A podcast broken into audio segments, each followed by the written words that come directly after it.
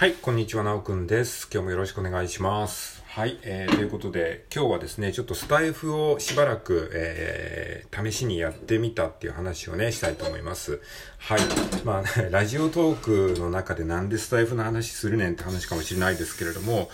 あのー、まあ、他社アプリというかね、他アプリ、他の音声配信アプリを使うことによって、、またこう、ラジオトークをね、より知ることができる、えー、きっかけにもなると思うので、まあ、あえてね、ラジオトークの中で話そうかなと思っております。はい。これを聞いてるあなたはスタエフやったことありますでしょうか？えー、僕はですね、まあ、2、3年ぐらい前にね、あのーラジオトークを最初に始めたんだけど、ラジオトークを始めて、まあ半年から1年ぐらいした後に、あの、スタエフがちょっとね、こう、まあ、盛り上がってきたというか、まあ、なんていうかね、あの、ヒマラヤがなくなって統合して、スタエフと一緒になって、で、音声配信といえば、まあ、ボイシー、まあ、その次にスタエフ。で、ボイシーは審査制だからなかなか気楽にできない。で、そういう中で、まあ、スタンド FM が割とこうメジャーになってきた中で、ちょっと試してみようかなって思ってアカウントを作って、、で、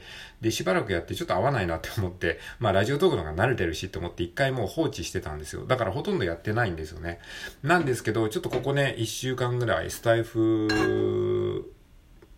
ちょっとやってみようかなと思ったんですよ。ね、これなんでかっていうと、あの、最近 AI のね、なんかその音声、AI で音声を作るとかそういうのが結構流行ってるじゃないですか。で、割とスタイフがそのあたりの分野に結構こう、意欲的なこうなんか機能を、えー、たくさんリリースしてるのをですね、結構こうニュースとか、えー、他の方の配信とかで知って、あ、すごいなって思って、まあ、ラジオトークはあんまりそういうのないですよね。その AI 機能で、えー、機能を使って何かできるっていうのがあんまりラジオトークのその運営に合ってないのかわかんないけどね、そういうのがないので、ちょっとまあ自分のやりたい方向性が割とスタイフがこう叶えてくれててるっぽいので、ちょっと まあなんか今後わかんないけどスタイフに移行するまあ僕がね、移行するかもしれないなとかわかんないけど、えー、なんかそういうふうに思ったので、ちょっとスタイフをね、しばらく、まあここ1週間弱ぐらいね、えー、まあラジオトークと並行しながら、えー、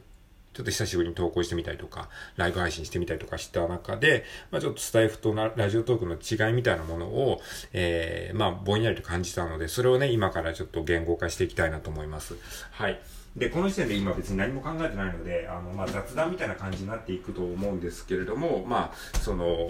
スタイフをやってみて気づいた、まあ、ラジオトークとの違いみたいなものをね、話していこうかと思います。まずね、運営方針ね、そのスタイフが目指す方向とラジオトークが目指す方向みたいなものを、ちょっとね、あの、まあ、ぼんやりとですけどね、感じてることをちょっと話していこうかなと思います。まず、運営方針について。で、その後に、まあ、機能面についてもうちょっとね、ざっくりと触れていこうかなと思います。はい。えー、と、そうですね。まずじゃあ運営方針についてね。あのー、まあ、ここ最近のね、ラジオトークの運営方針っていうのは、明らかにやっぱりライブ配信者向けですよね。あの、収録配信っていうのは本当に、あの、うん、あんまりこう、もう考えてくれてないというか、まあ、そういう印象はありますね。まあ、例えばそのなんか、えー、メンバーシップの機能ができますよ、みたいな感じだったりとか、あとは、その、なんだろうな、部活動を作りましょう、みたいな、なんかそういうのがあるじゃないですか。で、そういうのも、なんか誰でもできますよじゃないんですよね。ラジオトークの基本的なスタンスとして。あの、メンバーシップやりたい人は、まずライブ配信をやってくださいと。で、ライブ配信をやって、すごいたくさんポイントを集めた人の中の上位何人かにメンバーシップを作る権利を与えますみたいな。なんか結局なんかインフルエンサーを目指させようみたいな、そういうなんかところがある。で、それはなんでかっていうと、そうするとみんながギフトをある、あの、与えるじゃないですか。えー、この人をあげ、この人をなんかメンバーシップあの、解説する権利を与えたいから、もっと押そうみたいな感じで、そうするとギフトをどんどんみんな買いますよね。そうすると、ラジオトークの、えー、方にお金が入ってくると。マージンっていうかね、そのギフトの、えー、何パーセントかがラジオトークの上に入ってくるので、まあそういう基本的な構造なんですね。やっぱりラジオトークの、えー、やってる企画がほとんどそういう仕組みになってますね。だからその、1位になったら何とかがもらえますよみたいな企画がほとんどなんですよね。っていうのは、えー、さっき言ったように、えー、そうすることによって、そのファンの人がギフトをたくさん購入して、で、えー、それによってその分のマージンがラジオトークに入る。えー、まあ、延長チケットっていう仕組みもそうですね。延長チケットも、あの、優勝コインじゃないと与えられなくなりましたということになって、やっぱり、なんていうか、その推しの文化っていうものを、えー、ちょっと言葉悪いですけど、利用して、え、それで、こう、えー、インフルエンサーを目指そうとしてる人を、えー、押させようという、そういうなんかね、運営の、え、基本的なスタンスがありますよね。うん、ファン心理をうまく利用して、えー、その、メンバーを押すことによってそこでこうお金が回っていく。だから〇〇が1位になれたら〇〇を与えますっていうま、そういう構造のイベントがほとんどなんですよね。僕は個人的にそれが好きか嫌いかって言われると嫌いですね。うん。あの、まあ、あくまで個人の好みなんで、それが好きか嫌いかと言われたら嫌いなんですよね。うん。なんていうか、やっぱりこう人気集められる人が OK みたいな、そういうなんか、えー、構造になりがちなので、そうすると何が悪いかっていうと、あのー、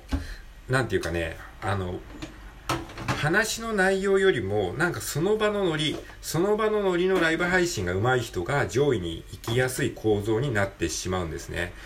えー、だからライブ配信自体がすごくこう、内輪なものになりやすいですし、要はそのいつもの常連さんみたいな人がわっと集まるライブ配信ってあるじゃないですか。えー、で、そのいつもの常連さんがいつものノリでガーッとコメントをして、で、その配信者がいつものツッコミをやるみたいな、そういうなんか、いもういつもの常連さんで集まってる、あのー、なんかちっちゃなバー、バーというかなんかあのスナックみたいな、そういうスナック文化ですかね。そういうなんかノリのトークルームが乱立するんですよね。そうすると、あの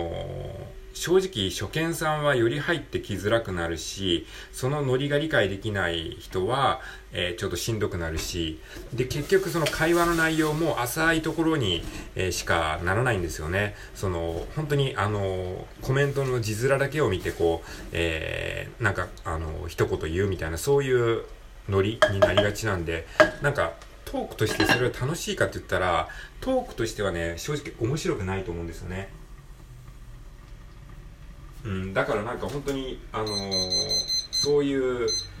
文化に今、ラジオトークがなりつつあるなと思って、僕は個人的にそれはちょっと、なんかしんどいなっていう感じがするんですよね。だから、こうやって真面目に、あの、収録トーク上げてる人がより報われづらい、えー、コミュニティになっていきつつあるのかなっていうふうに僕は肌感として感じているわけなんですよね。うん。なんかね、ラジオトークがよりどんどんこうライブ配信に、えー、ライブ配信者トーカーを優遇するような動きになってるし、えっ、ー、と、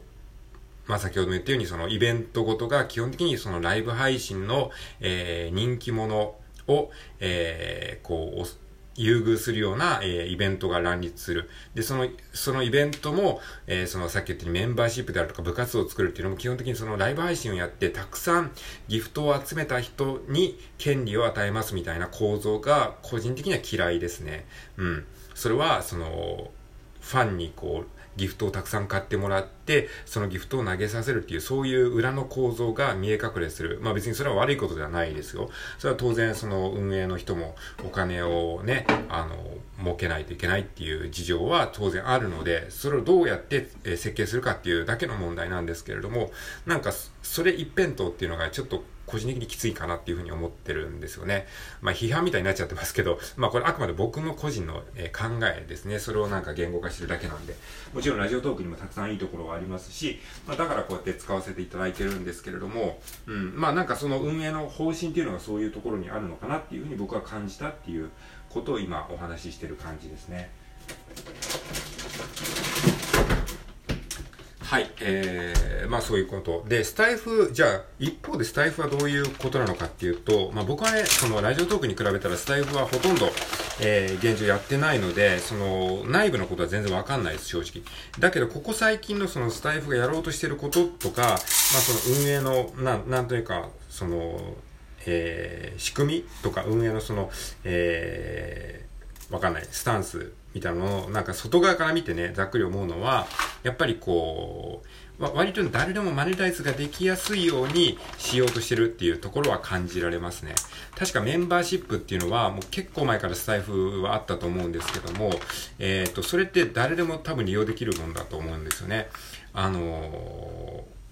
その、有料、有料放送を作れるとか、えっ、ー、と、限定 URL っていうのを有料で買ってもらうとか、いわゆるノートに近いかもしれないですね。ブログシステム。えっ、ー、と、あの、テキストのあの、ノートっていうプラットフォームあるじゃないですか。あれっていうのも、あの、誰でも、誰でもが有料でコンテンツを売ることができるよみたいな、そういうスタンスでやってると思うんですけれども、なんかね、その運営方針が割とノートに近いですね。